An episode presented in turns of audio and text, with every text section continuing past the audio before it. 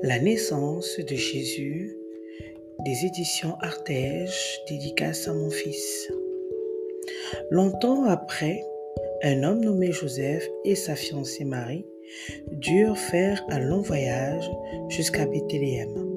Marie est enceinte. Elle attendait un enfant, mais pas n'importe quel enfant.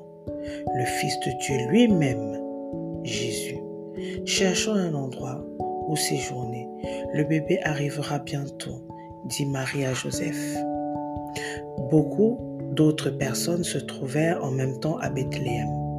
Toutes nos chambres sont déjà prises, expliqua l'aubergiste à Joseph et à Marie, quand ils essayèrent de trouver un endroit pour dormir.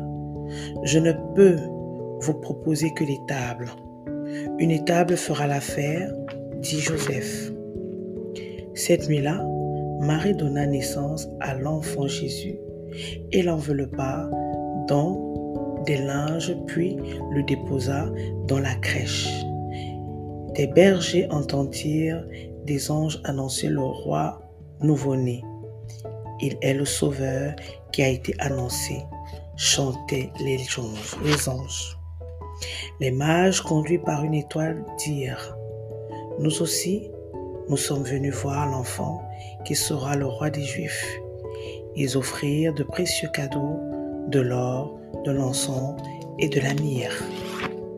Sois abondamment béni.